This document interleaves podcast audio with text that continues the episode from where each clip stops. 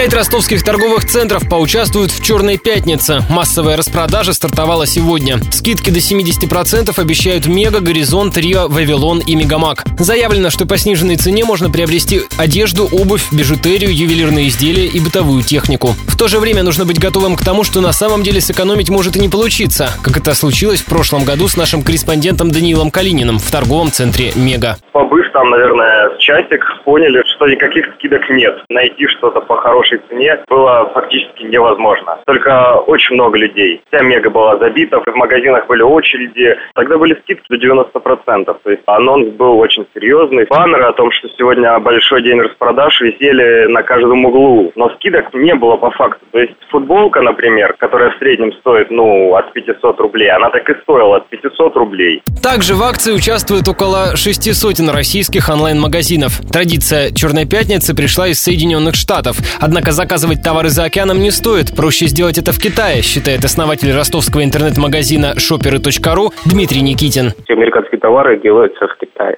В Китае там 98% производится металла, который находится во всех телевизорах и телефонах со смартфонах. Там обувь кто-то заказывает, какую-то одежду. Я знаю человека, который там заказывал, но он заказывал за 13 тысяч долларов кроссовки. Они сильно отступают от Китая. И идут они там в течение пяти месяцев. Шли эти кроссовки, и пришли они, конечно, не в лучшем состоянии, потому что шли через море.